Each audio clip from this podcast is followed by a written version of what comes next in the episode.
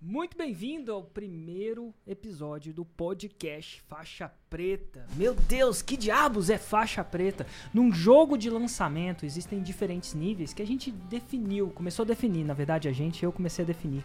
E sendo que o faixa marrom é uma pessoa que fez um 6 em 7. Mas o que, que acontece depois que ela fez o 6 em 7? A gente já tem um podcast que chama Podcast 6 em 7, que a gente explica essa jornada até o 6 em 7. Mas um dia eu tava literalmente no chuveiro e tive uma ideia. Por que, que eu não entrevisto aqueles que passaram do 6 em 7? Aqueles que chegaram ao que eu chamo de faixa preta. O que, que é a faixa preta nessa definição de lançamentos? São pessoas que fazem mais de 2 milhões de real, de real não, mais de 2 milhões de reais, isso é, vários 6 em 7, ou enfim, um 7 em 7, ou o que seja, num ano de calendário. O que é um ano de calendário? No ano de 2018. E o primeiro convidado. Bom, eu tive essa ideia. Falei assim: nossa, eu quero entrevistar essas pessoas. Por que será que algumas pessoas chegam à faixa preta e outras não? E aí eu comecei a mandar é, áudios no Telegram de faixas pretas, né? E o primeiro cara, literalmente, o primeiro cara que me veio na cabeça, eu peguei meu celular e comecei a falar, cara, quem tem mais ou menos uns 50 faixas pretas que estão no meu grupo Plat. E eu comecei a mandar um áudio para eles. E a primeira pessoa que eu mandei um áudio foi pro Luiz Passari. E foi também a primeira pessoa que disse sim. E hoje o Luiz Passari pegou um avião lá de Ribeirão Preto, onde ele mora, da caverna de Ribeirão Preto, veio para Brasília para gravação do primeiro episódio do Faixa Preta. Bem-vindo, Luiz Passari. Tudo bom? Tudo bom, Érico. E aí, tudo bem? Tudo jóia, tá Vindo preparado? aqui diretamente lá de Ribeirão Preto, que não é uma caverna, é um buraco, no caso. Fica dentro de um buraco, assim, por isso que é quente pra caramba. Nossa, eu, eu estudei em São Carlos, é, que era sei, 110 quilômetros de É. Ribeirão Preto, então de vez em quando a gente ia lá no Pinguim. Acredite ou não, no lendário Pinguim. É o, é o máximo que eu sei de Ribeirão Preto. Mas, Passado, primeiramente, obrigado. E sobre as regras desse podcast Faixa Preta, eu preciso começar a fazer uma pergunta. Você faz mais de 2 milhões de reais com o seu business de infonegócios, com lançamentos por ano? Sim, Então, fazemos. isso é massa. Eu quero falar isso pra vocês porque a, o, o ideal desse podcast é entrevistar pessoas nesse nível de jogo.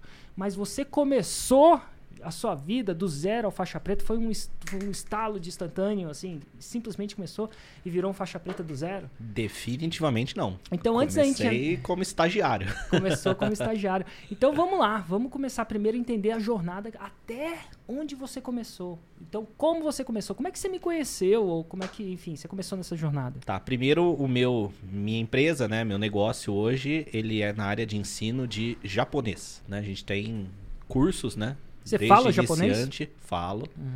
E tudo começou, assim, como base pra isso lá atrás, com 15 anos de idade, quando eu comecei a estudar japonês, Uhum. né? E isso que serviu como base depois pra poder criar esse negócio. Quando eu tava trabalhando numa empresa, depois que eu tinha terminado a faculdade e tudo mais, Você fez faculdade de quê? Só pra eu entender? fiz de engenharia mecatrônica. É sério, cara? Nossa, Tudo a ver, né? tudo a ver. Tudo mas a ver. tudo a ver com o ensino de línguas. Mas vamos lá. É.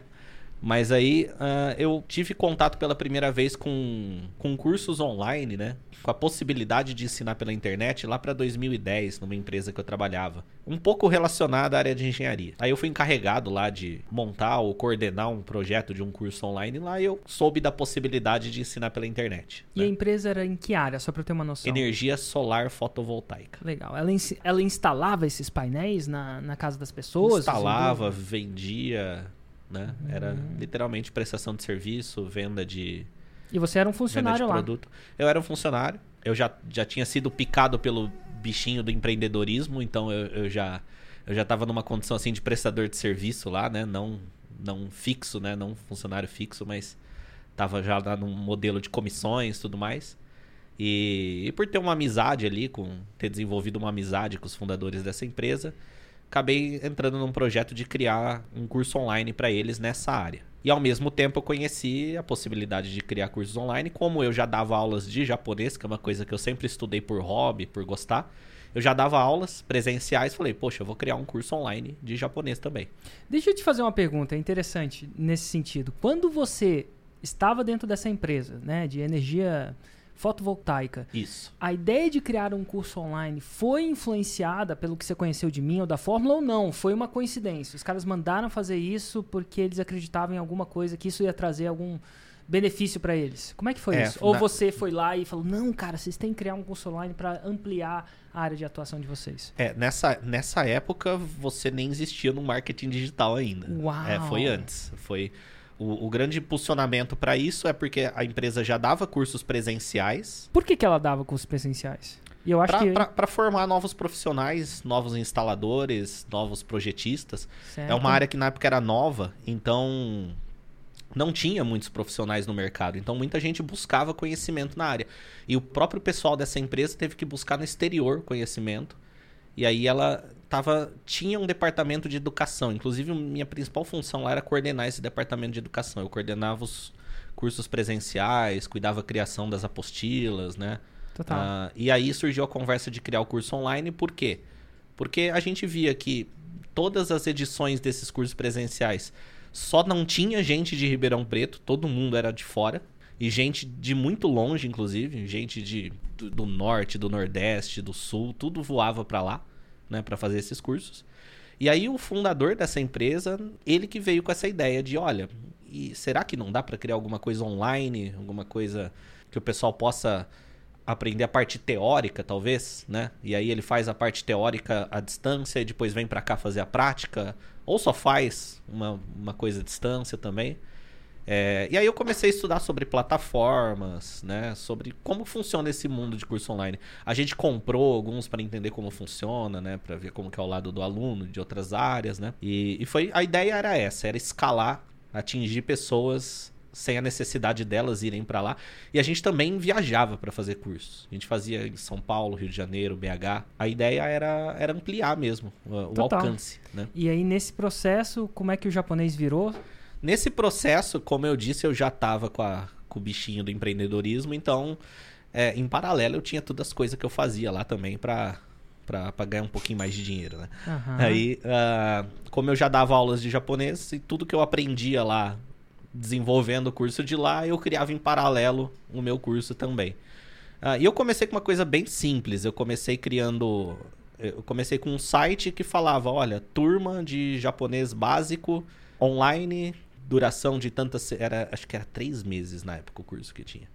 Duração de três meses, as aulas são ao vivo, aos sábados. Eu usava uma plataforma gratuita que chamava Livestream Nossa. que que você transmitia a tela do computador e a sua câmera e, e o áudio, né? E o pessoal entrava lá e interagia por chat. E aí eu montava as turmas, basicamente, deixava lá um mês com, com o site aberto, o botãozinho de, de Compra. fazer a matrícula e fazia Google AdWords, Uhum. né? Fazia... Eu já tinha sido introduzido ao mundo do Google Ad- AdWords nesse trabalho, então eu fazia Google AdWords para quem pesquisava lá curso de japonês, aulas de japonês. E era legal. Assim, eu fazia uma turma a cada três meses, mais ou menos. Acabava uma, começava outra.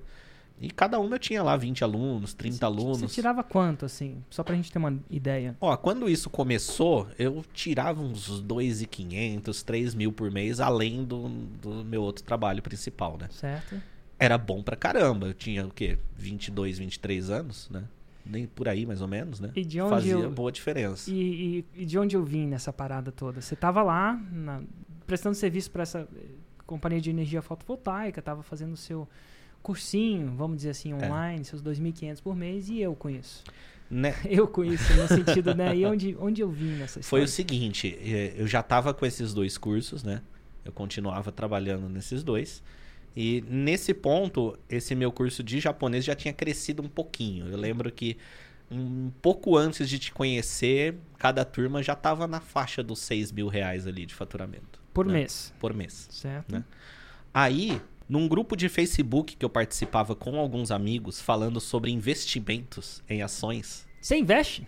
eu invisto. Não Cara- tanto quanto já investi, mas acompanho. Inclusive, eu pedi para minha audiência fazer perguntas antes disso, e um dos maiores investidores, não maiores, um dos, um dos canais de YouTube de investimento que eu mais sigo, o cara que tá rodando ele mandou uma pergunta para você. Galera, não esquece de lembrar de colocar a pergunta dele não. um Mas enfim, maiores você segue? eu sigo, Seria- eu sigo de verdade, mas vamos deixar isso Tá pro bom. final. Inclusive, se vocês quiserem saber quem eu sigo quando eu vou, enfim, no quesito investimento, vocês vão entender no final desse episódio. É, eu acho que eu segui- sigo esse cara também, mas. Será? É. eu acho que não, hein? Não.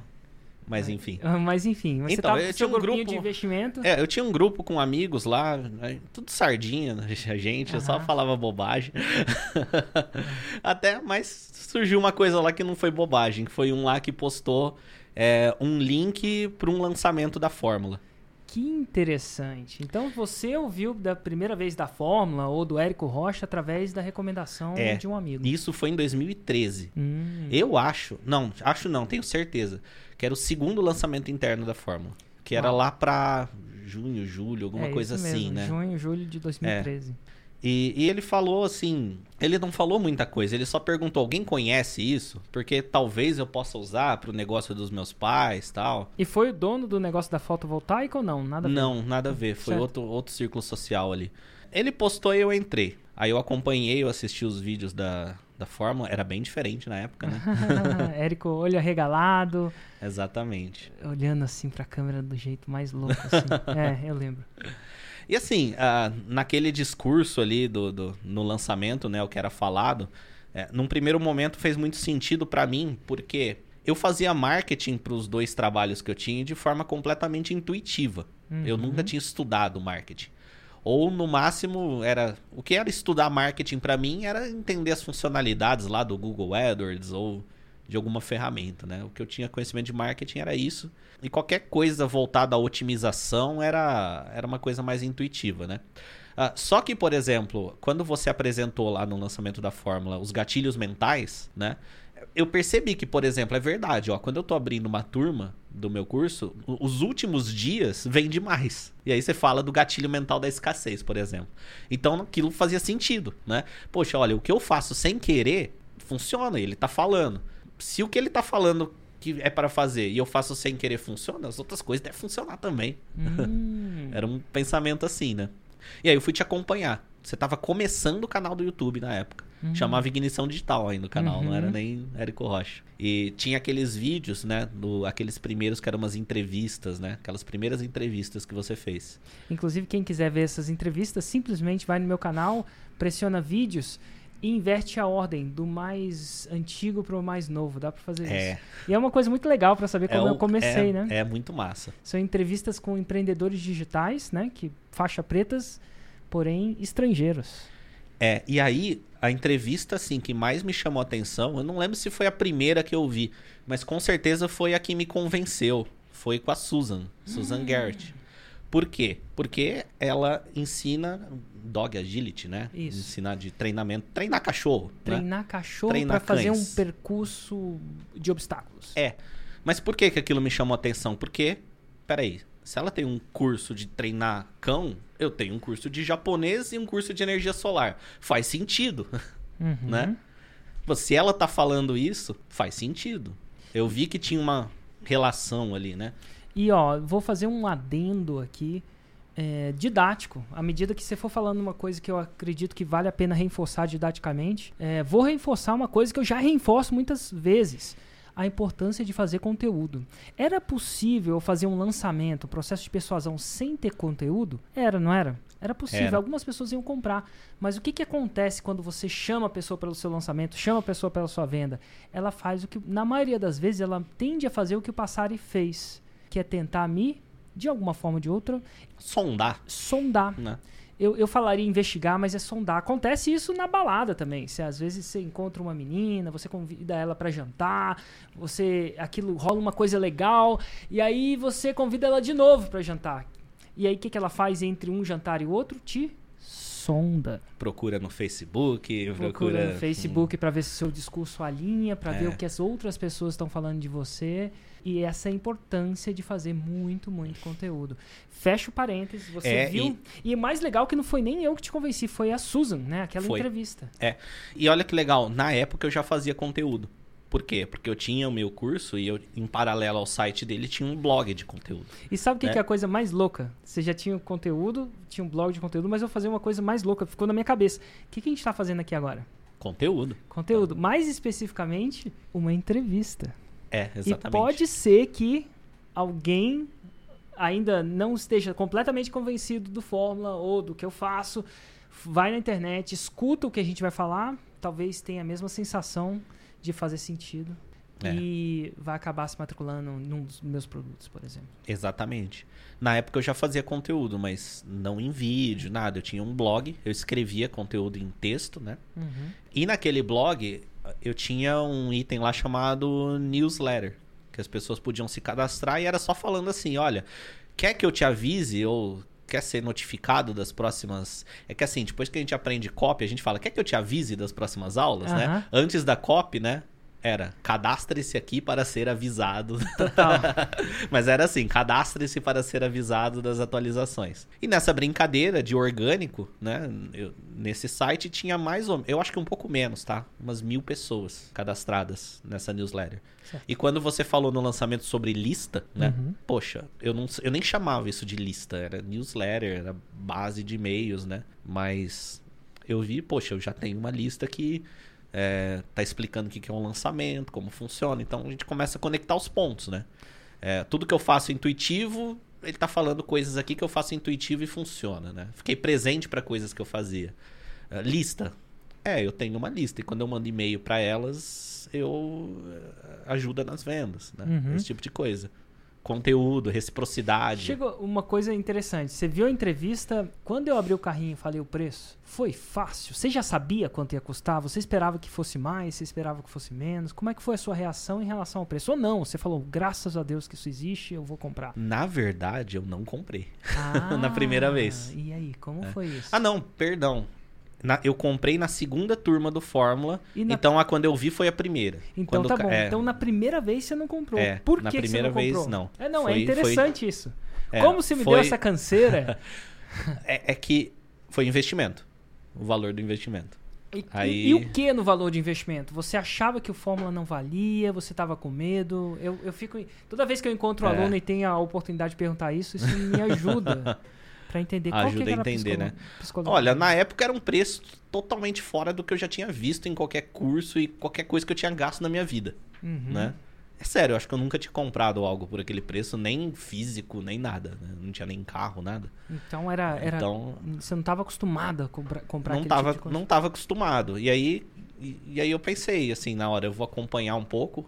Eu não tinha dúvida, sabe? Eu não tinha nenhuma desconfiança quanto à fórmula, quanto ao Érico, nada do tipo, porque justamente por causa de ter conectado os pontos, tudo fez sentido. Mas o meu pensamento foi, ah, eu vou acompanhar, vou seguir essas dicas aqui. E eu segui, eu posso contar algumas coisas ali. Hum, Mas na próxima eu já estava totalmente preparado, tanto que eu mal vi os vídeos e no dia da abertura, assim, pum, já entrei lá. Interessante. Qual dica que você colocou em prática antes de você comprar a Fórmula? É, por exemplo, eu falei que eu tinha lista de e-mails, né? Certo. Que eu montava. Eu mandava aquelas peças de e-mail marketing que você cria uma imagem, parece uma página de internet dentro do e-mail, né? Sim. Tem gente que faz isso ainda, mas depois que eu comecei a te acompanhar, eu vi que tinha uma linguagem muito mais próxima ali, parece que tá conversando com a pessoa. Isso foi muito louco na época, porque assim que eu mandei uma mensagem assim, pessoal, como se fosse um e-mail de um amigo para as pessoas, a quantidade de respostas que eu recebi das pessoas se abrindo, contando quem elas são, foi gigante. E a cada coisinha desse tipo que eu fazia era um uau na cabeça, assim, nossa, um, novo, Ah. um novo mundo se abriu aqui. E aí né? você ia comprovando cada vez mais com o meu conteúdo, de alguma forma ou de outra, gratuito, É. que fazia sentido aquilo. gratuito e vendo você fazer também, né? Cê- como exemplo, assim? Você- É, essa questão dos e-mails, por exemplo, usar uma linguagem que você está conversando com a pessoa ali, ao invés de mandar uma peça de e-mail marketing. Você não ensinou isso em nenhum conteúdo gratuito naquela época, Ah, mas, mas você você- fazia, Entendi. né? E aí eu é, outra coisa, o meu negócio ali, ele não tinha uma cara, não tinha nenhuma foto minha ali no site, no blog, mostrando que é meu.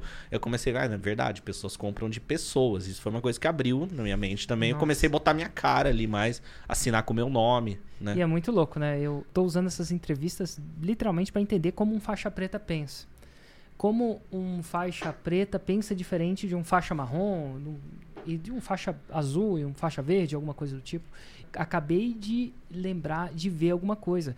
Inclusive nesse episódio, se vocês quiserem colocar nos comentários as sacadas que eu vou tendo, porque eu vou, eu vou falando para vocês as sacadas que eu vou tendo dessa conversa. E a sacada que eu acabei de ter aqui é que um faixa preta não necessariamente só aprende com o conteúdo que eu posto, né? Com o que eu ensino quando eu tô com o meu chapéu de professor. Um faixa preta aprende com aquilo que eu Faço. Então, por exemplo, eu não tinha ensinado a escrever e-mail como eu escrevia, mas você começou a observar o que eu Fazia. fazia. Exatamente. O sucesso deixa pistas. É, exatamente. Nossa, exatamente. que interessante.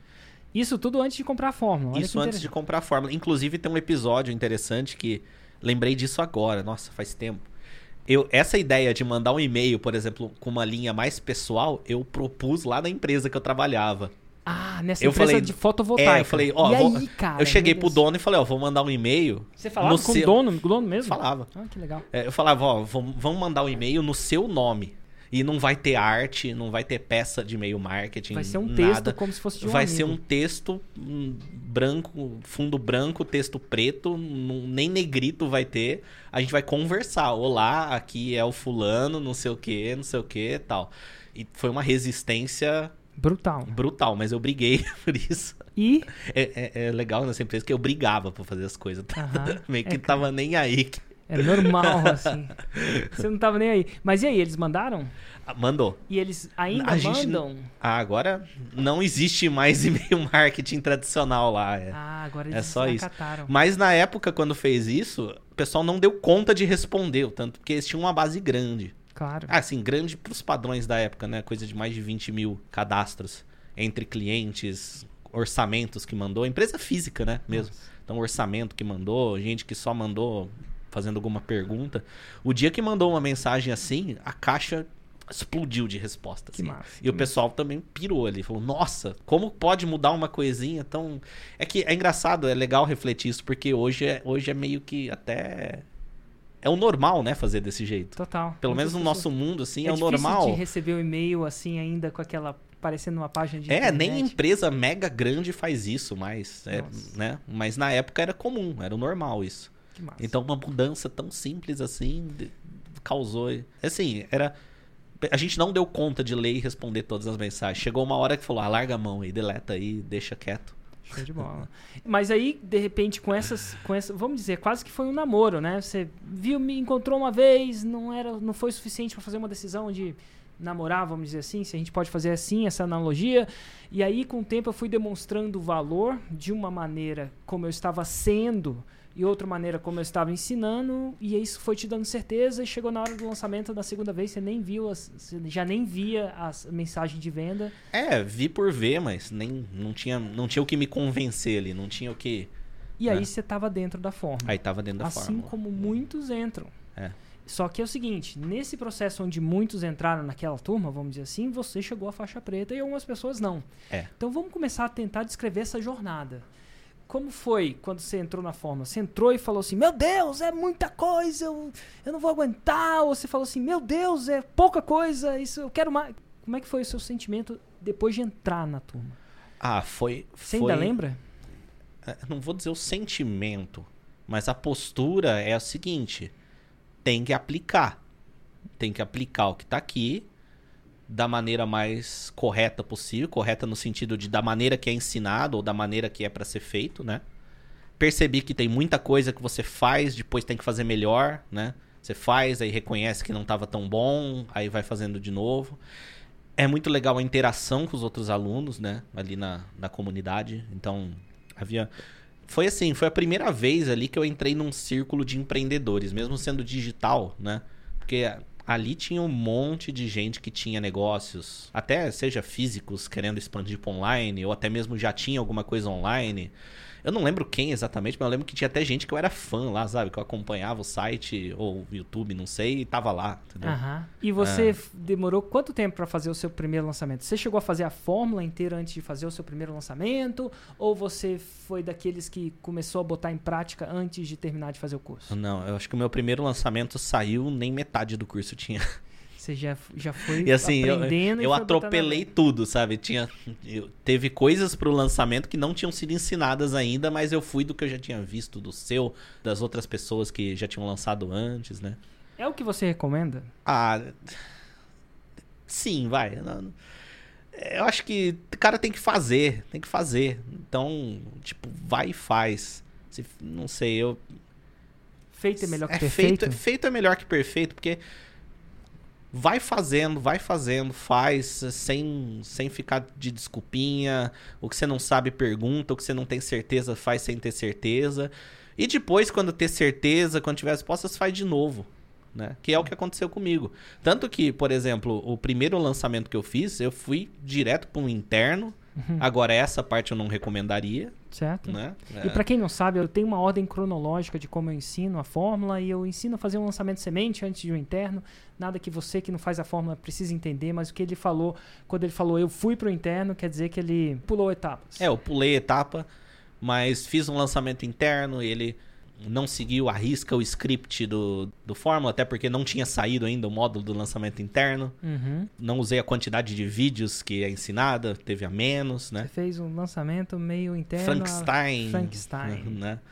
Frankenstein amador, porque agora tem uns Frankenstein top, né? Mas enfim. Mas o que aconteceu? Deu resultado. Fala mais né? sobre isso. E eu lembro que na época. é, eu não lembro se era você que falava na comunidade do Facebook ou era em alguma entrevista. Tinha muito aquele papo de mesmo que você não acerta tudo, você tem algum resultado. Algum resultado que te permite Você aprende alguma você coisa. aprende alguma coisa. Às vezes é resultado financeiro mesmo no negócio, às vezes é aprendizado, né? Mesmo quando não acerta tudo. Era alguma entrevista que alguém falou isso, né? E isso pra mim era importante. Então eu fiz e deu resultado primeiro, né? É, Fala mais sobre isso. Que que- Lembra- qual foi o resultado que você teve? Lembra que eu falei que antes de entrar na fórmula, minhas turmas de japonês davam faturamento mais ou menos de 6 mil reais por mês? Sim, Nesse primeiro foi pra 13, né? 13 mil Reais. reais É. naquele mês. É. É tipo o dobro. É tipo o dobro. né? Entendi. É tipo o dobro. Fazendo um lançamento E você investiu Tudo quanto? errado. Uma das pe- eu pedi para as pessoas fazerem perguntas, falei assim, cara, pergunta quanto ele investiu. Então vamos perguntar. Nada, nada, nada. Era com a lista que eu tinha. Uhum. É, nesse primeiro não tinha tráfego. Então, ah, as pessoas, mas eu não tenho lista. Como é que acontece? Ele investiu tempo anteriormente produzindo Conteúdo. conteúdo. Conteúdo. Então, Não tem conteúdo lista. cria uma audiência. É, exatamente. A parte de criar conteúdo e criar uma audiência era uma das partes intuitivas que eu tinha antes, né? Por isso que eu tinha lá um blog. E tem a parte que eu gostava também de criar o conteúdo, né? Inclusive, conteúdo hoje é uma das partes que eu mais acabo me focando, porque eu gosto, né? Uhum. Eu gosto muito de criar conteúdo. E eu comecei literalmente sem investir nada. Inclusive, vamos falar de antes da FL, né? Eu comecei do zero meu negócio, não investi nada nele. Tempo, né? Se quiser contar na co- colocar na conta, tempo. Mas a própria, se, se for parar pra pensar, até o investimento na FL é uma coisa que foi conquistada começando do zero, né? Como assim? a soma desse negócio que eu já tinha de ensino de japonês, o meu semi-empreendimento lá na empresa de energia solar, né? Hum, Semi-empreendimento, que eu tinha participação ali, resultado, tudo mais, né? Ou seja, é, eu acho que o empreendedorismo começa aí. Ele- não começa no ter dinheiro para investir em fazer o lançamento. Não, empreender é justamente começar para ter o dinheiro para fazer o lançamento. Total. né? Começa Agora, aí. uma vez tem, tem um vídeo na que a gente faz, o vídeo do Bom Dia. Não sei se as pessoas, todo mundo conhece o vídeo do Bom Dia. É Bom ca- dia! Bom dia! Bom dia! Agora sim.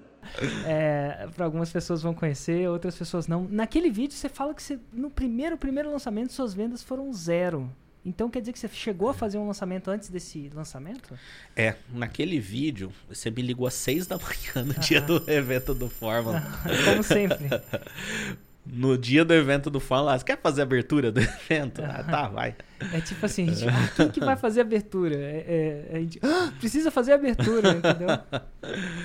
Aí eu saí correndo pra ir lá, não tinha nada preparado, né? Mas é, aí ali eu conto a história. O que, que era mesmo a pergunta? Ele, a pergunta é o seguinte: ele, ele, naquele vídeo você fala de um lançamento seu que fez zero vendas. Então Isso. foi antes desse que deu 13 mil? Não, Ah, não. Aí eu vou explicar essa- esse ponto. É, esse primeiro de 13 mil que eu fiz foi com o que eu já tinha. certo. Aí o que aconteceu? Eu estudei o Fórmula inteiro, Uhum, fui no evento ao vivo, uhum. né? E mudei alguns conceitos ali. No sentido de, bom, agora eu vou fazer um lançamento semente de um produto novo, de alto ticket. Ah, um produto diferente de alto É. cheat. Vou focar mais na transformação do que no o quê, né?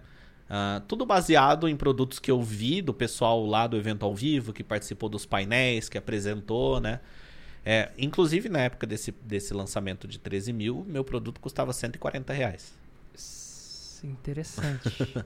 e aí você foi para um preço de Aí eu fui pro evento ao vivo e falei, não, vou estruturar um produto novo nessa área, vou fazer uma comunicação focada na transformação, vou mudar uma metodologia.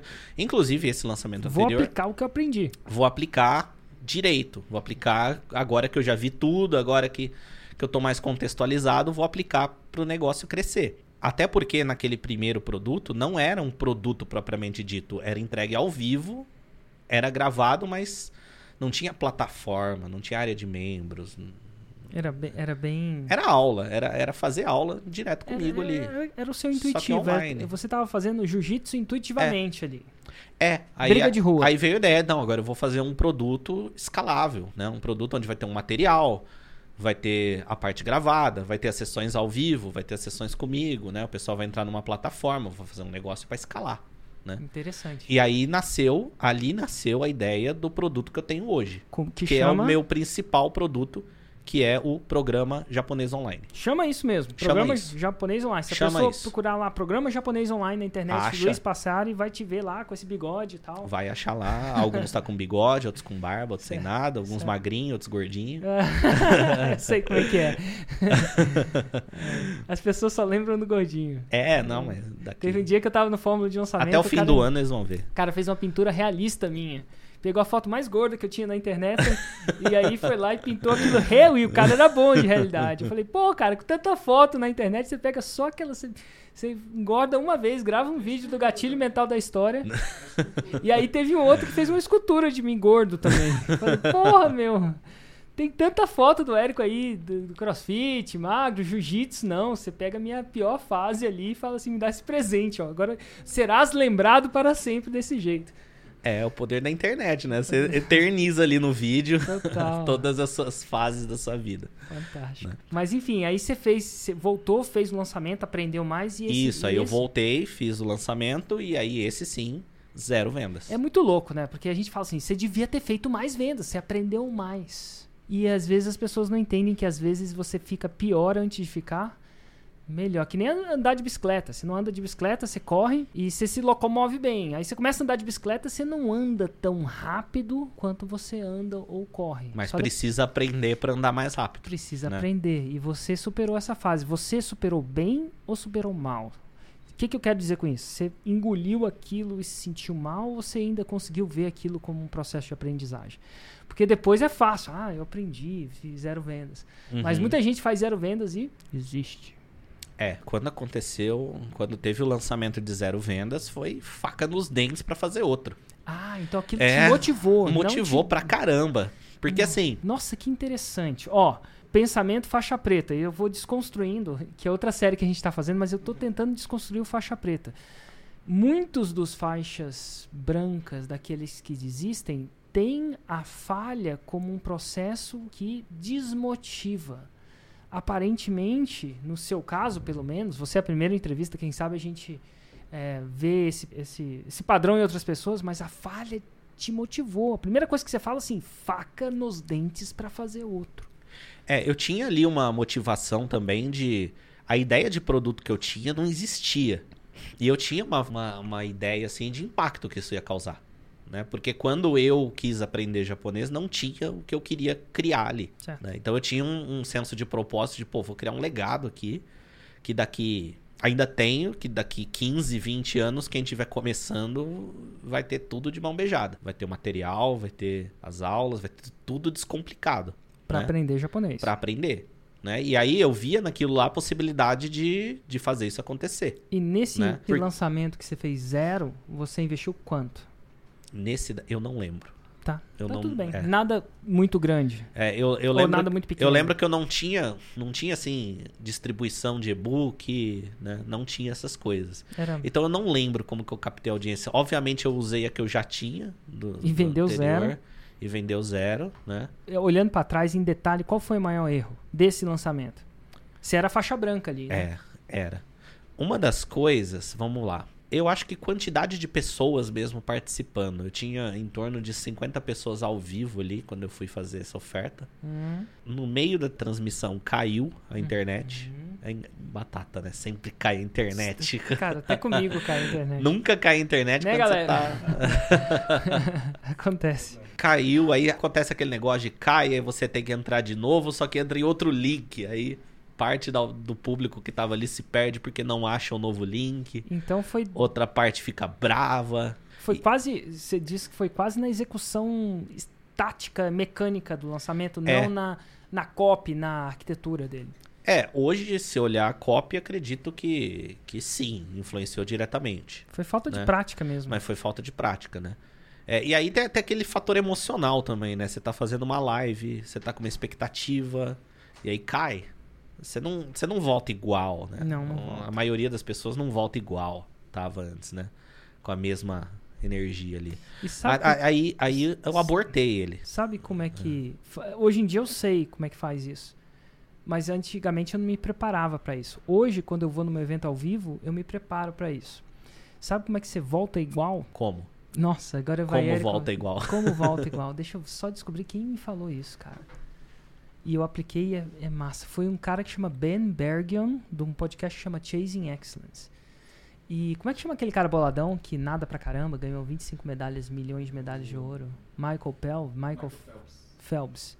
Aparentemente, Michael Phelps teve uma vez que ele bateu o recorde mundial é, no nado borboleta. Eu acho que foi o recorde mundial. Só que quando ele pulou na piscina, adivinha o que que aconteceu na, naquele episódio? Entrou água no óculos dele. E, meu, entrar água no óculos de um nadador numa competição de final é quase como cair a internet para um lançador. Você desvirtua. E ele quase que nadou semi-cego, eu não sei até que ponto cego, mas semi-cego, e acabou batendo um recorde mundial naquela nadada. E o cara perguntou: como é que você fez isso? E ele falou o seguinte: eu comecei a visualizar tudo que podia acontecer de errado naquela competição. E entre uma das coisas que podia acontecer de errado era eu perder minha sunga, a outra era eu entrar água no óculos. E eu comecei também, antes da competição, visualizar o que eu faria naquele momento. Então, quando aquilo aconteceu, para ele é o equivalente a nas artes marciais. Às vezes, não sei se você já treinou, mas às vezes você vê um cara te dar um golpe e você ensaia exatamente o que que você tem que fazer quando o cara dá aquele golpe. Eu tava ensaiando isso. E, meu, qual é a chance daquele cara na vida real te dar exatamente aquele golpe, dar exatamente naquela velocidade? É ruim, mas quando o cara dá e você consegue encaixar a defesa, é fantástico. Então, quando entrou água no óculos dele, ele estava preparado para aquilo e encaixou. Ele já tava preparado pra quando entrar água. né? Já sabe Exatamente. o que fazer. né? Então, eu fico imaginando tudo que pode dar errado. Ou seja, você que vai fazer seu lançamento já pensa o que, que vai fazer se a internet cair. Porque vai. É, Porque você sabe que cai até com o Érico. Inclusive, galera do- lá no Rio de Janeiro já pensa fazer o que, que vai acontecer se a internet cair ali. Por exemplo. Mas vamos continuar. E aí, mas como a gente não está muito preparado a gente para esse tipo de coisa, se a internet caiu, você não voltou tão, tão bem, e aí aquele lançamento fez zero, né? é, fez zero. Eu terminei aquele lançamento, eu terminei aquela live, eu levei o lançamento pro dia seguinte, mas aí do dia seguinte pra frente, né? Eu não segui por sete dias de carrinho. Eu, no, no dia, depois do dia seguinte eu encerrei ele. Troquei e-mails com pessoas que perguntaram, fizeram mais perguntas tal. Vi que tinha perguntas ali que nem eu sabia responder. Então isso te ajuda. Pô, não pensei nisso aqui. Talvez Uhum. poderia estar na oferta, né? E, e esse seria o seu, vamos dizer, o seu segundo lançamento? Esse foi o segundo lançamento. E aí, como é que foi o terceiro, se você lembra assim exatamente? O terceiro, ele foi. ah, esse, esse aí foi em dezembro, tá? Do- de 2013. O terceiro foi em janeiro de 2014. Uhum. Né? Foi uns 20 dias depois. 20, 30 dias depois. Você lembra o resultado e o investimento? Le- eu não lembro do investimento. Uhum. É, mas o resultado foi 21 ou 22 mil reais. 21 ou 22 mil É. reais. Aí sim, desse produto, né? Que naquele não tinha vendido nada. Eu. Aí o que aconteceu? Eu fui para um lançamento interno. Certo? Que é um É. lançamento mais Porque, boladão. porque eu já pensei, ó, no interno a internet não, não vai cair. Eu Não tem esse problema, né? não tem esse problema e tá- eu gravo o vídeo antes, né? É, e claro, você vai gravar o vídeo antes na madrugada, né? Antes da, é sempre assim. Sempre não, mas na época era, né? E você lembra, foi zero, foi 13, zero, 20 mil. Aí, aí, foi escalando. Pra- 20, 84, 190 e 192. 192, você tem noção mais ou menos do seu investimento para o 192? Eu sei que a gente não, não vem com os números tudo assim. É, eu Mais foi, ou já foi já foi mais de 20 menos de 30. Então, mais ou menos de 30 mil, É, provavelmente, Menos, menos de 30 com certeza. para fazer o seu primeiro 6 em 7. Isso. E aí você entra no que a gente chama da faixa marrom. Faixa marrom. Isso E- foi em 2014 Que a ainda. gente nem chamava faixa Inclusive- marrom de faixa marrom, porque naquela época o 6 em 7 era faixa preta. É, inclusive o. Isso foi em 2014, né? 2014 foi o primeiro evento do Fórmula que teve o troféuzinho, Ah, né? Foi bem massa lá. Inclusive a gente tem uma foto de você. Na verdade, não tem É, eu tô foto. nessa foto, tem, tem. É, é- não, é um vídeo. é um Ah, vídeo é? que a gente corta um quadro e mostra a foto. É. Tem bastante gente lá, né? Legal. Do... Tem, Ma... tem o Mário, tem Tá, o- você, tá, tá o, o Ladeirinho, o Rui tava lá também. Ladeirinho, Rui. É. Enfim, vamos falar agora. E agora a gente entra na parte da faixa preta em si. Na busca pela faixa preta. Desse lançamento, né? De 196 mil. Primeiro prim- 6 em 7, do né? seu primeiro é. 6 em 7. Quantos lançamentos demorou pra você fechar um ano com mais de 2 milhões? Mas. Uns- acho que foi em dois anos. A primeira vez foi em 2016. Né? Hum, Então, é, demorou uns dois anos pra você ir, É, vamos dizer assim, Talvez um pouco. É. da marrom pra preta. Isso, exatamente. Interessante. O que que fez a diferença no processo? Vamos lá, foi a copy? Foi os scripts de lançamento? Eles mudaram tanto assim? Olha, foi. Foi a copy, mas não dá pra falar que é só a copy. Uhum. Inclusive, é, para mim faz bastante sentido falar isso. Foi o tráfego, mas não é só o tráfego. Foi o conteúdo, mas não é só o conteúdo. Hum, então né? vamos lá. Eu começo a ver que você começa a buscar executar bem todos esses pontos, né? Você fala até dos três pilares do, do negócio lá, né? Tráfego, lista, lista, Lançamento e produto, né? lista, lançamento e produto, né? É, e aí, dentro de lista entra tráfego, né? Dentro de lançamento entra copy. Eu, na minha visão, assim, não é um elemento desses que define. É você fazer bem todos. Certo. Então é fazer vamos... bem todos. E claro, algum, algum, por exemplo, eu me considero melhor em conteúdo do que em copy, por exemplo. Total. Mas da copy tem que ter um nível de. Então vamos separar isso em, em partes. Separando em partes. Tráfego. Vamos falar só de tráfego. Hoje, pra você, é óbvio, você como faixa preta, isso é óbvio, meu Deus, isso é óbvio, que na época de faixa marrom não era. Tem alguma coisa que te salta a cabeça? Tem. Então vamos lá. É, você tem que estar ligado nas métricas. Você tem que saber quanto que é seu custo por lead, né? Saber o que, que é isso, Hum. né? Quanto você pagou nos últimos lançamentos, quanto você quer pagar. Você tem que estar de olho na sua, nas suas métricas da sua lista total, da sua lista de lançamento. E, e- E aí você vai para um próximo lançamento com esses números na cabeça, qual você vai buscar. Mas não era óbvio? Você não ia? Você- Não. Parece tão óbvio isso. Não, não era óbvio não. Você chegava e começa, você ia para um lançamento para o outro e, e rezava para o lançamento ir mais Ah, rápido. praticamente sim. não vou dizer que rezava, mas é você, você- assim, nos lançamentos mais, mais iniciantes, é, é, você tá lá concentrado em produzir os vídeos e, e produzir a copy, né? Que outras coisas acabam indo meio que no, no, no vai, né? Tipo, vácuo. é, vai fazendo.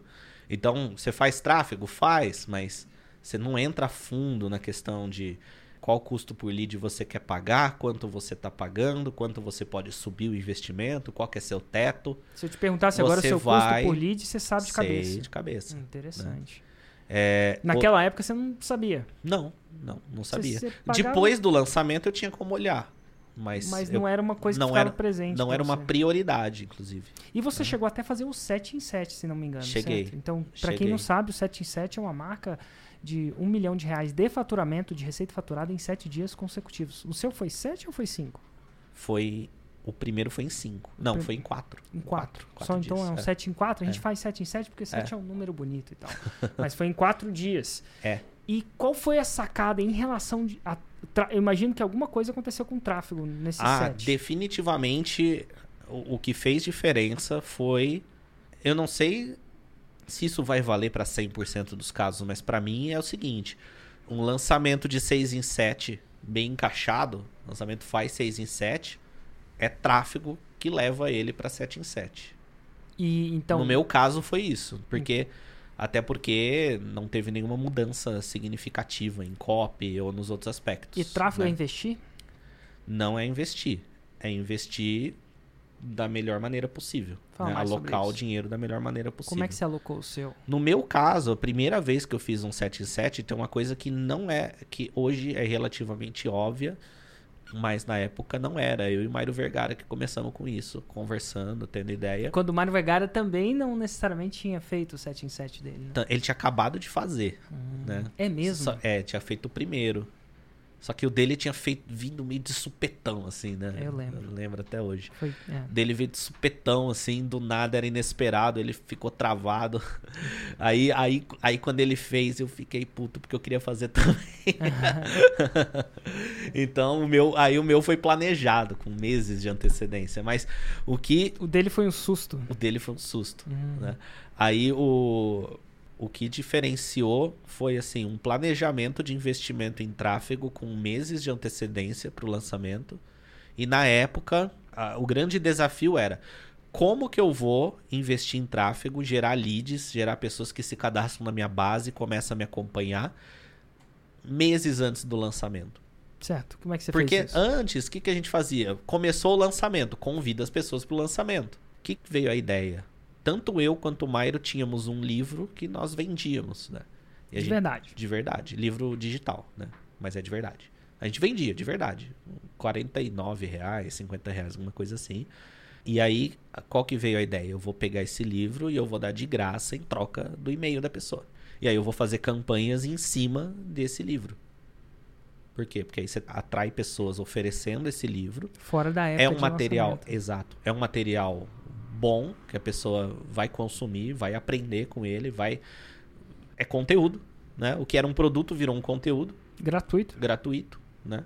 Normalmente é bom até porque era um produto, né? Quando você faz um negócio para vender, normalmente a gente se dedica para fazer um negócio para vender, então vira gratuito, o negócio é bom.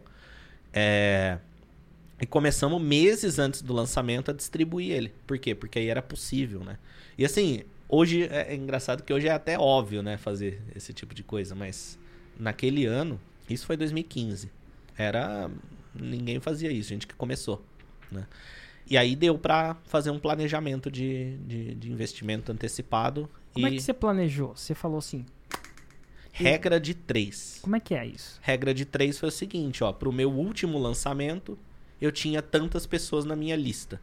Pra Por exemplo, é, 10 mil. Eu vou, vamos, É, é, é, preciso lembrar. 10 mil pessoas, um faturamento de 100 mil. Então, se eu quero um de 1 milhão, eu tenho que multiplicar por 10. Então, se eu tinha 10 mil, eu tenho que ter 100 mil pessoas. Regra de 3. Hum. Significa que vai valer e a matemática vai bater certinho? Não, porque a gente está lidando ali com pessoas, né? Não é bem assim. Mas, no mínimo, enfim, se é regra de 3, mostra pelo menos um mínimo que você tem que fazer em questão de métricas para coisa acontecer. Regra de 3. Né? Hashtag É. regra de 3. Se, se você quer dobrar o faturamento, tem que dobrar, no mínimo, dobrar a audiência. Não quer dizer que o resultado vai vir, mas não adianta. E, e a gente sabe que se dobrar o investimento ou dobrar a audiência, você não dobra necessariamente o lançamento. Mas na verdade você aumenta É, ele. é que tem a questão, inclusive, que acontece o seguinte: você quer aumentar o resultado do seu lançamento ou do faturamento como um todo. Só que aí você cria a expectativa que você vai dobrar, mas você não dobrou a tua audiência. É uma expectativa baseada em É. né, Você ao olha, vento. você olha as pessoas, por que, que ele fez 6 em 7 e eu não fiz 6 em 7? Isso aconteceu numa discussão do Plat recentemente. A gente tinha uma pessoa lá dentro que tinha feito sete dígitos no lançamento. E é muito louco isso. E e eu falo isso porque eu vou dividir um papo faixa preta. Plat é o cara que já faz 2 milhões. Essa pessoa era uma faixa preta de segundo grau. Isso ela faz mais de 10 milhões por ano. Verdade. E aí ela mandou um- um- um- uma mensagem des- desesperada, não, mas preocupada, vou dizer assim, é, falando: Olha, eu fiz um lançamento e nesse lançamento eu não tive tanto resultado. E a, e a pergunta que ela fez na época foi: Alguém está vendo alguma sazonalidade com lançamentos em maio ou em março? E aí eu falei: Não, meu lançamento está indo bem. Aí eu acho que Fulano falou que estava indo bem. E até então era tão óbvio que eu não perguntei pra ela, mas o Myron e você, se não me engano, o Myron ou você perguntaram. Eu falei assim: "Deixa eu só te fazer uma pergunta. Quanto você investiu nesse lançamento?" É, o Mairo perguntou do, do investimento, eu perguntei do tamanho da lista, né? Tamanho da lista, que É. são dois São E dois aí- fatores, né, que, que E a gente influenciam descobriu, diretamente. descobriu que ela tinha investido uma fração. Eu não É. sei exatamente a fração nesse momento. Só que ela tinha investido a fração e tinha esperado um resultado bem maior. E é muito louco, né? Porque esse é um ponto cego. É que a- a, simples, a gente chega, é. a gente olha que não tem nada de errado acontecendo. Foi só uma expectativa que não é baseada em fatos, talvez. Total. Né? E ela podia ter modificado a copy, podia ter modificado outras variáveis de um lançamento e não necessariamente ia ajudar. Ia É. modificar a copy que tá ganhando, time que tá ganhando. Então é esse olho nas métricas. Então, regra de três vai resolver tudo? Não, mas é o mínimo que você tem que fazer. Né? Entendi. Um mínimo em por qualquer aí. negócio é por aí, né? É olhar as métricas que são significativas e aí é outra arte também, né? Ver qual métrica realmente impacta no negócio ou qual métrica só tá lá não faz tanta diferença, né? Total. Então, legal essa parte de investimento, expectativa na lista. Vamos no segundo pilar. O segundo pilar que você fala que você modificou de alguma forma ou de outra entre a faixa preta e a faixa marrom foi copy, isso é o script do seu lançamento. O que, que o passar e faixa preta, se pudesse voltar no tempo, que é óbvio para o passar e faixa preta hoje, não era óbvio, por mais óbvio que agora seja, por mais óbvio que vai se tornar quando a gente falar para as pessoas aqui, o que, que, era, que é óbvio para você hoje em relação à sua copy que não era óbvio como faixa marrom? Focar mais na transformação do que no como atingir a transformação. Mas Meus um primeiros exemplo. lançamentos, eles eram muito técnicos, no sentido de é, passar conteúdo para a pessoa do que, que ela tem que fazer, né? Isso é importante? Lógico que é. Mas O que, existe... por exemplo, que ela tem que fazer no seu caso? No meu caso, se ela quer aprender japonês, ela tem que... ah, a gente tem algumas técnicas que a gente, que a gente usa, como por exemplo a repetição espaçada, focar primeiro na compreensão e depois na produção, né? São, são Técnicas de aprendizagem. sacadas de aprendizado de idiomas, né? E os lançamentos antigos eram muito baseados nisso e tá tudo bem. É muito bom a pessoa aprender isso, ela precisa aprender. Só que antes dela chegar nesse ponto, ela precisa ter um propósito maior para querer fazer isso, né? Por que aí, exemplo? que aí é a transformação que ela quer atingir, né? E aí vem em você mostrar para a pessoa que é possível ela ter essa transformação e como que ela pode chegar lá. O que, que é a transformação que sua audiência quer de verdade? É só No- pra gente exemplificar. É, no meu caso, o falar o japonês é uma das transformações que ele quer. Mas para muitos, o falar japonês ele é um meio pelo qual também. O que ele quer é assistir as coisas que ele gosta do Japão sem legenda. Ele quer ler coisas em japonês. Ele gosta de mangá, por exemplo, que são aqueles quadrinhos japoneses. Gostam de desenhos animados japoneses. Eles querem assistir sem depender de tradução, sem depender de dublagem. E querem viajar também Pro né? Japão. Querem conhecer, né? Porque, enfim, o Japão é muito diferente, né? Um lugar bem Você foi pra lá? várias vezes, já gravamos vídeos lá, já fizemos viagem com alunos, né? Isso é outra coisa legal, inclusive, do de, de, de você acabar focando no empreendedorismo para criar um negócio em volta do que você gosta, né? Porque a gente, a gente consegue promover, levar alunos para lá. né? A, gente, a gente realiza viagens anuais com alunos, né?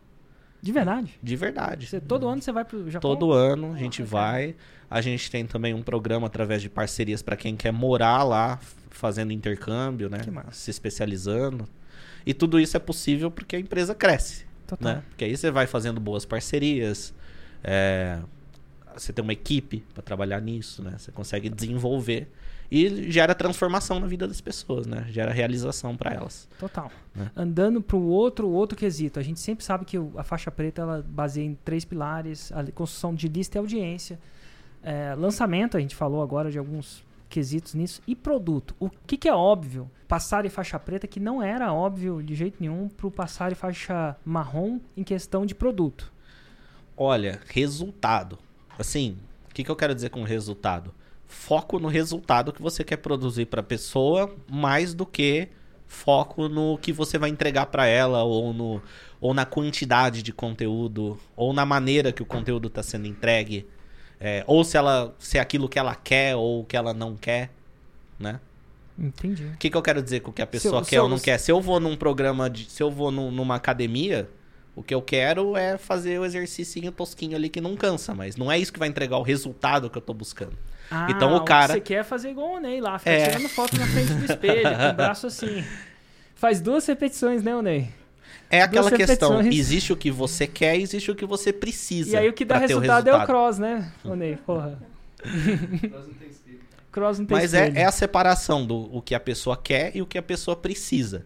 Quando você coloca uma mente focada em resultado, ou seja, o seu produto vai gerar resultado para a pessoa, você precisa entregar o que ela precisa e não necessariamente o que ela quer. Se ela quiser, melhor, ajuda no processo. Mas é muito fácil a gente, a gente se perder nisso e começar a fazer coisas só porque ela quer, mas tira o olho do resultado final. Cara, a gente tava. A gente tava discutindo isso no Plat há um tempo atrás. Eu acho que você participou da, da, da discussão, acho que o Pedro participou. Na maioria. E, e, é o- e isso quer dizer. Um tópico completamente novo. Mas enfim, o perigo de você escutar o seu cliente. É, exatamente. Porque e- e escutar o seu cliente é tudo de bom, tá? Não tô falando que você não deve escutar, não. Mas É uma tem- arte. Mas tem que ter um balanço. Você tem que escutar sem escutar. É. Porque se você escutar o seu cliente, você só vai dar o que ele quer. E é a mesma coisa para um pai só escutar o filho. As pessoas falam para mim, Érico, você é amigo do seu filho? Eu falo, assim, eu não sou amigo do meu filho, eu sou pai dele. Às vezes, como pai, eu sou amigo, mas na verdade eu sou mais pai do que amigo. Então, se eu chegar pro meu filho, se eu escutar o que o meu filho quer e dar o que o meu filho quer para ele, do jeito que ele quer, eu vou mimar o, moleque, né? Vai ser Doritos todo dia. E vai fazer mais mal do que bem. em teoria vai fazer mais mal do que bem. É. E a mesma coisa às vezes, às vezes acontece com o cliente, porque as pessoas falam: "Ah, você tem que escutar o seu cliente", e tal. Às vezes você tem que escutar, do mesmo jeito que você tem que escutar o seu filho também. Mas você tem que ter um balanço entre escutar ele demais e escutar ele de menos, porque não necessariamente ele quer o que vai trazer o resultado para ele. Ele quer o Exatamente. que ele quer, o que ele acha que vai trazer o resultado. Na verdade, no caso do meu filho é Doritos, Cheetos. Basicamente é isso que ele acha que vai trazer felicidade para ele. É, e, e assim, em toda essa jornada de, de, de empreendedorismo digital, a gente tem que. A, a- a cada ciclo a gente vai evoluindo nosso produto, né? A gente vai conhecendo mais as dificuldades do cliente, a gente vai entendendo mais o que, que ele precisa. E aí, a cada ano, o nosso produto é aperfeiçoado. Inclusive, a maior parte da minha equipe, hoje, ela é focada no produto. E, o- e, e a menor parte da minha equipe é focada no marketing, que aí no caso sou eu. Tá a aí. maioria das coisas. E aí você falou uma, uma outra coisa, uma outra chave que me dá um exemplo, me dá um, um gancho para te perguntar isso. Inclusive essa pergunta foi enviada pelo eu Ia, Iago Andrade. Dá uma olhada aí. Eu Iago Andrade mandou essa pergunta no, no Insta antes da entrevista. Ele pergunta o seguinte: até quando ele, no caso você, tá? Até quando você entende que não dá mais para trabalhar sozinho e precisa começar uma equipe? Quando isso aconteceu para você, passado? Foi na faixa marrom? Ah, foi... foi- na faixa preta? Equipe é importante para faixa preta? É, foi pra faixa preta é importante, eu diria até indispensável. Não, Hum, não que não possa ter um ponto fora da curva, mas em modo geral, a maioria dos que a gente conhece tem equipe. Olha, equipe pra mim começou depois do 6 em 7, do primeiro. Por quê? É, uma hora você se vê gastando mais tempo dando suporte para os clientes do que trabalhando no crescimento da empresa, do negócio. Hum, nossa, essa mensagem é para você, Luciana Fiô, domine suas finanças. A gente tá lidando com isso, É. eu estava lidando com isso. Né? Quando você vê que você não consegue nem melhorar seu produto, nem melhorar seu lançamento, Ou nem consegue- criar conteúdo porque tá respondendo e-mail, Ou não consegue vender o suficiente porque não dá conta de dar aquele Exatamente. mesmo qualidade de serviço para sua para sua é. Então, mas pessoas? ó, inclusive comigo isso foi feito de forma intuitiva, tá? Mas essa distinção foi feita até pela Poliana Vergara, né? Você a Poliana o que Vergara, ela fala é a chefe fantástico. do Mairo É. Vergara. Fala mais sobre isso. O que, que a Poliana falou para você? Ela falou pra gente, né, aquela vez. Pra Comigo quem? foi, graças a Deus, foi intuitivo isso, mas Pra você gente. O que, que ela é, falou pra gente? você- Quando ela falou? Só pra eu entender. ah, num dos encontros. Pra quem não sabe, a Poliana Vergara também participa do Platinum. É. é, dos faixa do, que, que é esse grupo de faixa preta que eu orquestro. É, ela fala: você não contrata pessoas pra crescer, mas contrata porque cresceu. Hum. Então eu comecei tudo sozinho.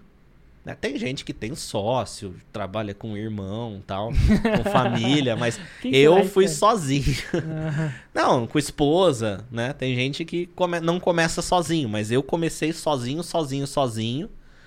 Tudo eu, 100%. E depois que cresceu e depois que a água bateu na bunda, que ó, tem 40, 50 e-mails por dia aqui, aí você começa a ir atrás. Então, o contrato De montar uma o equipe. suporte foi o primeiro contrato que você fez, a primeira contratação, A primeira foi o suporte. E e depois Outro suporte. pra conseguir vender, né? E depois? Ah, deixa eu ver qual que foi a terceira. Ah, aí foi uma designer e editora de vídeo. Hum, designer e editora de vídeo. Eu tava É. falando, isso é uma pergunta até do um cara que é aluno da Fórmula, é um dos grandes Ah, mas sucessos só, da só um Fórmula. detalhe: essa designer e editora de vídeo não tinha demanda pra ficar trabalhando o tempo inteiro, então ela fazia o financeiro também. Interessante. a designer fazia o financeiro. Eu não sei se eu quero, se eu acho isso bom ou ruim. Mas ó, É o que tinha na época. uma pergunta de um cara que é recentemente está quase chegando aí na faixa preta, de verdade. E eu sigo ele, ele é o Fábio.holder. Esse cara aqui mandou essa pergunta aqui, eu até circulei ela.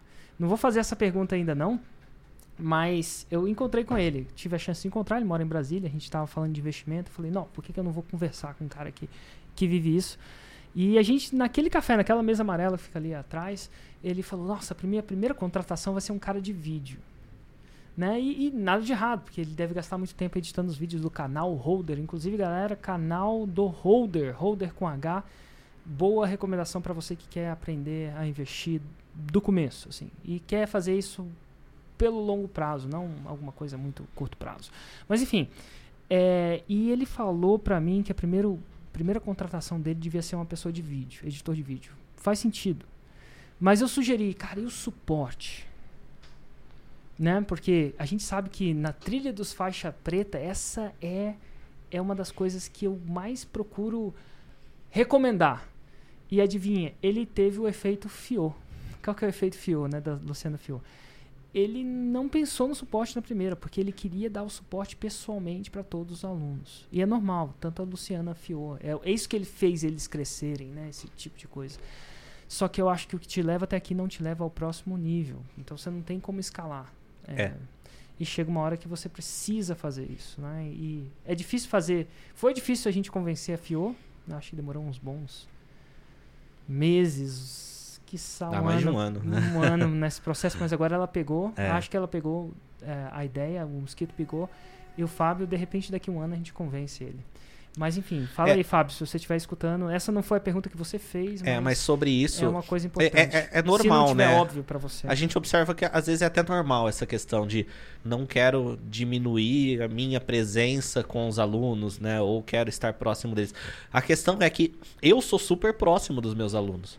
Só que assim, eu quero ajudar eles a aprender japonês, não a redefinir senha no portal. Por isso você precisa de um suporte, né?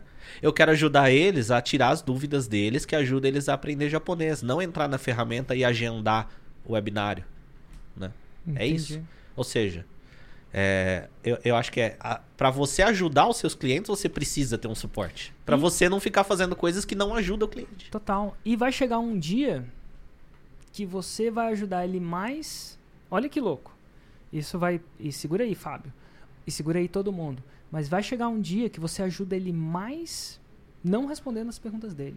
Ué, por quê? Possivelmente. é. Porque vai chegar uma hora onde ter uma pessoa dedicada para isso vai ser mais eficiente. Ou Ela- dedicada para isso naquele tempo.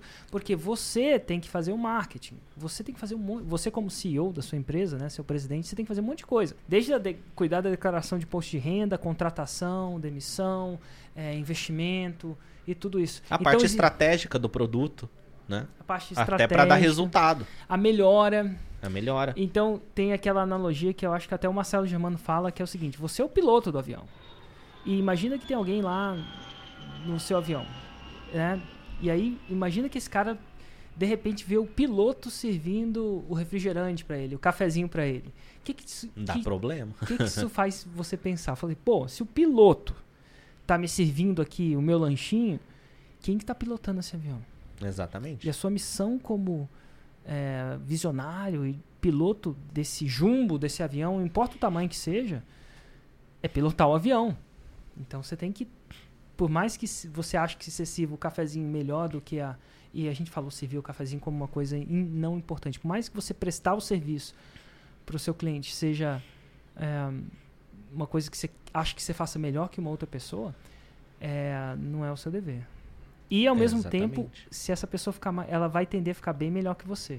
Se você treinar melhor ela. e o cliente vai ter a ajuda dele mais rápido também, total. né? E por que, que ela vai ficar melhor? Porque ela vai fazer, eh, Só vai isso, praticar só isso, né? É. Ela não tem que prestar atenção no marketing, no investimento, na, enfim, nas outras coisas. Exatamente. E você olhando de fora consegue dar bons feedbacks para melhorar esse processo, né?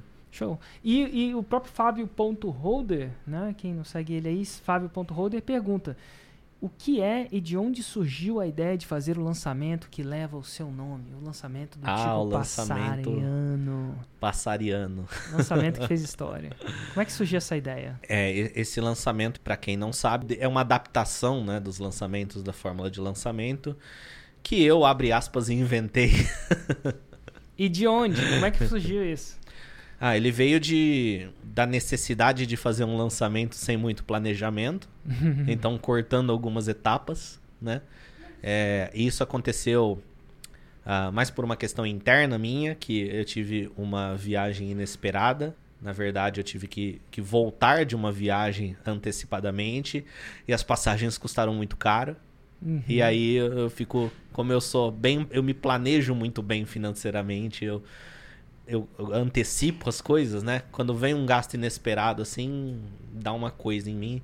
E aí eu antecipei o lançamento que iria acontecer no mês de março, eu Simplesmente antecipei. para cobrir o custo da passagem ali. É, não que precisava, sabe? Não, Não, que. É, mas é aquela questão de imprevisível, sabe? Que você fica bravo de gastar desnecessariamente. Uhum. Né? Não precisava gastar, mas gastou. Então, já que minhas férias acabou mais cedo, então eu vou trabalhar pra caramba e compensar isso aí. É, é tipo isso, né?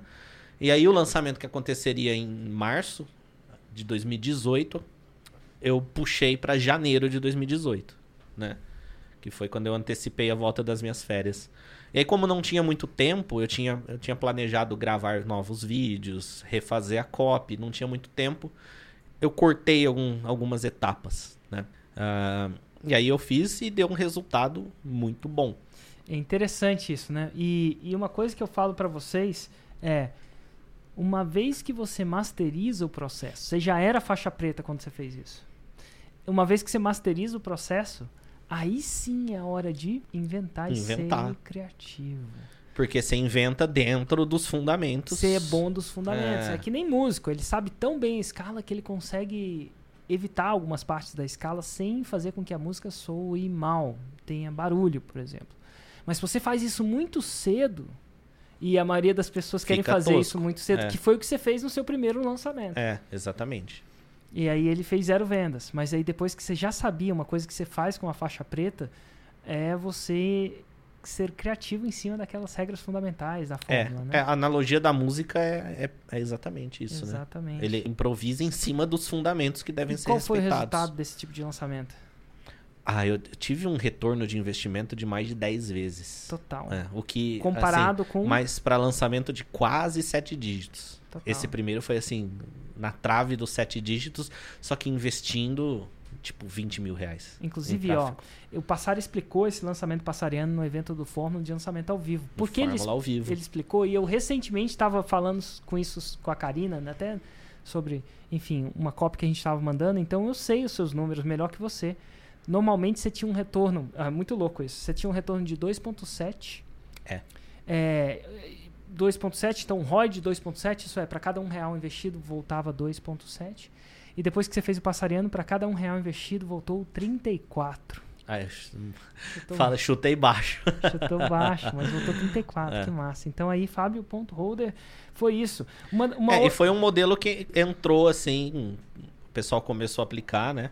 Tipo, entrou na minha rotina anual esse lançamento, no meu planejamento anual. só. E até você fez, né? Não, Um- fiz vários. quatro lançamentos Quatro. passarianos. E o meu Ah. não aumentou de 2 ou 3 para 34, mas foi de 3 para 9. E para alguém que fatura o que eu faturo, isso é fantástico. muita diferença. Faz muita diferença. Paga as contas. É, Passari, qual foi é, um- uma pergunta do treinamento fisiofuncional? Olha só. Treinamento fisiofuncional. Mandou a pergunta pelo Instagram. É, Passari, qual foi a sua maior dúvida e a sua maior dificuldade para dar o start no projeto? Ah, nenhuma. Você não teve dúvida. Não, fui fazendo, vai fazendo. Você tem surgem dúvidas no meio do processo. Surgem dúvidas. Mas é- eu acho que é uma questão e aí, sinceramente, é uma dificuldade que eu não tenho, mas você tem que ter clareza que você tá com dúvida e buscar a resposta para essa dúvida. É... O que você quer dizer com isso? Muita gente não tem clareza que tá com essa dúvida? É, por exemplo, talvez, às vezes, eh, às vezes a pessoa pode ficar parada numa etapa do projeto e ela não sabe por que tá parada. Porque assim, qualquer etapa do processo que eu sei o que tá me parando, eu vou atrás da resposta do que que tá me parando. E como que eu vou atrás? Pergunta para quem você conhece, vê de novo as aulas, lê a central de ajuda, se for de tráfego, né, como diz o Pedro Sobral, Aham. né? Você vai atrás da resposta. Inclusive, eu fiz recentemente isso. é, entrei na comunidade do, do Fórmula da minha turma e usei a ferramenta de pesquisa lá, busquei meu nome, vi as coisas que eu postava lá na época. Era toda hora pergunta de: olha, tô fazendo aqui o script do vídeo do CPL e na parte que fala de tal coisa. Você sabe as perguntas que você fez. É que eu pesquisei outro dia, eu fiquei Que curioso. louco, cara. A gente tem essa informação de alguma forma ou de outra? Tem, tá, tá nos Tá na- grupos, né? Ai, que É massa. só procurar. Então tinha as discussões lá e às vezes, às vezes eu me vi ali, eu não lembro agora qual, mas eu li uma pergunta lá que hoje eu vejo, cara, não faz sentido. Pra que, que eu tava me preocupando com isso, né? Mas beleza, se a dúvida veio, você vai atrás. Total. Eu acho que assim, se tá parando e não sabe qual é o próximo passo, a primeira coisa é buscar identificar, então, o que que tá me travando, né? O que aonde que eu tô em dúvida? Ah, eu não sei pra onde ir. Tá, mas o que que eu fiz então? Baseado no que que eu fiz, que material que eu tenho disponível que pode me dar uma dica do que que eu tenho que fazer agora, né? Ou então quem que eu posso recorrer pra perguntar? Eu, Interessante. Né. Mudando um pouco de, de assunto em, em relação a isso, hoje em dia, como faixa preta, você participa como um, um coach, um mentor, é, um analista de lançamento dentro do programa que chama Insider. Para quem não sabe, eu tenho um programa de um ano que chama Insider. Dentro desse programa, todo mundo que lança dentro do programa ganha uma hora e meia com faixa preta, onde esse faixa preta vai dar um feedback nos seus lançamentos. Então, basicamente, a gente acredita que a, a pessoa, para ir pra, da branca para marrom, isso é, para o seu primeiro 6 em 7, ela precisa, em média, 7 lançamentos. Isso é mais. Eu observei isso, né? Vem da minha observação. E quando a pessoa faz o lançamento, ela tem a chance ali, parte do programa, de conversar com faixa preta. Às vezes sou eu, às vezes é o Gui, às vezes é o Thiago, às vezes é o Ladeirinha, às vezes é o próprio Passari. Passari. Porque você, que já fez os seus, faz os seus, vamos dizer assim, milhões de faturamento, sete, múltiplos sete dígitos, para e volta para investir o seu tempo em uma atividade que não necessariamente financeiramente é tão é, recompensadora como o seu próprio negócio. Por que, que você volta e, e volta a dar, investir às vezes horas da sua semana nisso? Ah, primeiro que é muito massa, né? como assim? Ah, você não fala de lançamento na mesa de bar, normalmente, no seu círculo social. Você não vai no churrasco da família e o pessoal quer falar de lançamento. E a gente gosta de falar disso. Então, Nossa, como gosta. né? ah, é uma oportunidade ali de. Quantas de pessoas tá vão entender imerso, o que a gente né? fala? né? Exato, né? Então, eu tô, tô chegando a 50 análises individuais de lançamentos. Quer dizer que 50 pessoas do Insider, às vezes repetido, então não são É. pessoas únicas, mais ou menos 50 vezes você analisou Passamos 50 lá na- numa ligação, assistindo os vídeos, às vezes dando olhando. feedback. Às vezes olhando a estratégia, às vezes olhando os números, né? Então, um foi porque você queria fa- É, um é isso, porque é divertido. legal pra caramba Certo. falar disso, né? É, a outra é porque é legal também ajudar, né? É muito massa. A pessoa faz lá um encontro com você e aí ela ajusta e tem um resultado melhor no outro lançamento. né? É Total. muito legal isso daí também. É, e outra é porque você começa a ter uma visão dos fundamentos da coisa, né? Porque você está vendo o que os outros fazem, que melhora pra você. Melhora alguma coisa que te salta na sua memória, alguma coisa que melhorou pra você, que você descobriu numa análise, ou que foi cuja ignição veio de uma análise. Tem alguma coisa que é muito óbvia ou é uma coisa mais filosófica? Olha, tem muitos elementos de copy, Uhum. né? Depois de quase 50 lançamentos assistindo, você começa a ter ideias. Nossa, isso aqui cabe no meu. Tipo, Né? Eu não lembro agora. É, é, às vezes é difícil. É. Mas vai ficando, né? Vai entrando na mente. você vai enchendo as gavetas, né? É, E vai aí- enchendo as gavetas. E aí, uma hora você tira alguma coisa lá quando você precisa. É. Outra coisa é que, assim, a gente começa a ver alguns padrões no pessoal que lança. Por exemplo, é, tem gente que é muito boa de copy. Muito Ah. boa de copy. Assim, o lançamento dela, ela seguiu a fórmula certinho. Certo? muito bem produzido, muito bom, mas simplesmente olhou zero pro tráfego, né? E, E- aí e é um vê padrão. e não vê o resultado. Aí não vem o resultado, né? E inclusive um padrão, você que tá me assistindo, muito comum. É. Por quê? Porque se você é bom de copy, isso é muito louco, né? Se você é bom de copy, você vai querer ficar melhor de copy. É. Porque você já é bom de copy. E aquilo ser reconhecido pela sua copy. É. É, difícil você focar nas suas fraquezas. Dá trabalho, né? É. E assim, falando do meu ponto de vista, eu começo a ter essas reflexões também. Será que eu não tô colocando energia demais em uma área e tirando de outra? Né? Por exemplo, uma coisa que veio depois de fazer essas análises, né? é, foi que eu colocava energia muito mais no conteúdo Total.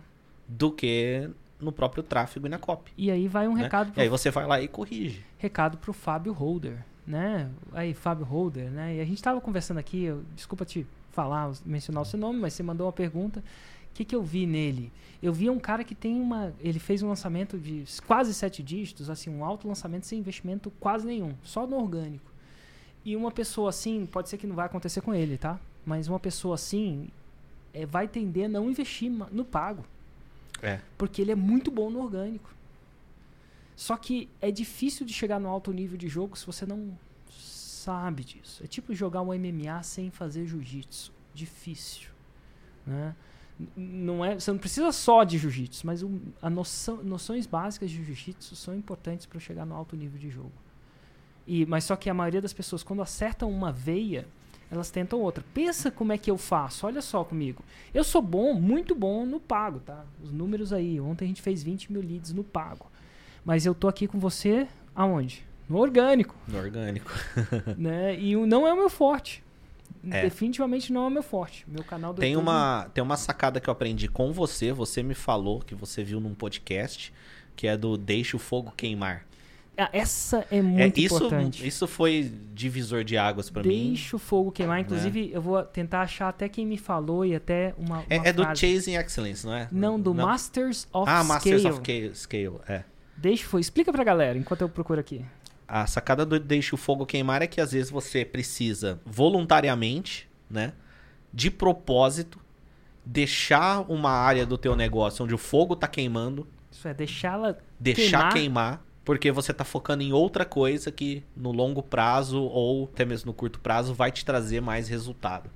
Aí eu, eu acho que nesse podcast tinha um exemplo, é, quem tava falando eram os caras do PayPal, né?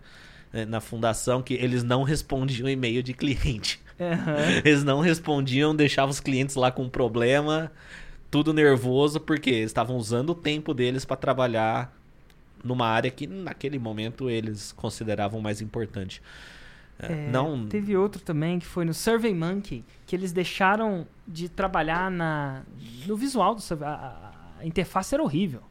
Porque eles estavam adquirindo muito cliente, estavam em outras áreas. Deixa eu só tentar achar aqui. Será que eu não salvei? Tem várias coisas que eu salvo aqui. Por É, exemplo. então, eu- eu fiquei olha presente. Só, galera. pra quem não sabe, alguém sabe co- como é que tá o He-Man hoje? Olha, 1984 e He-Man 2018. Olha só a diferença aí. Olha só. Mas isso é as É, coisas mas que eu isso salvo. aí né? parece o passar em 2016 e 2019. Ah, achei, achei.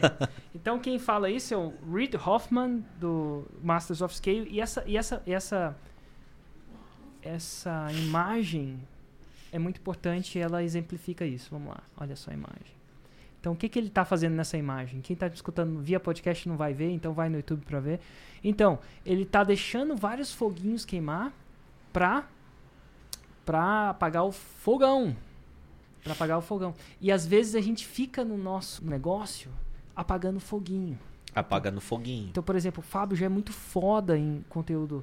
é, e ele vai apagar foguinhos do conteúdo para melhorar o conteúdo dele, é, vamos dizer assim, orgânico. Onde o fogão potencial é o tráfego pago, por exemplo. Isso é- às vezes a gente não vê, que a gente tem que deixar de É. apagar foguinho para pegar o fogão. Assim, olhando a figura fica óbvio.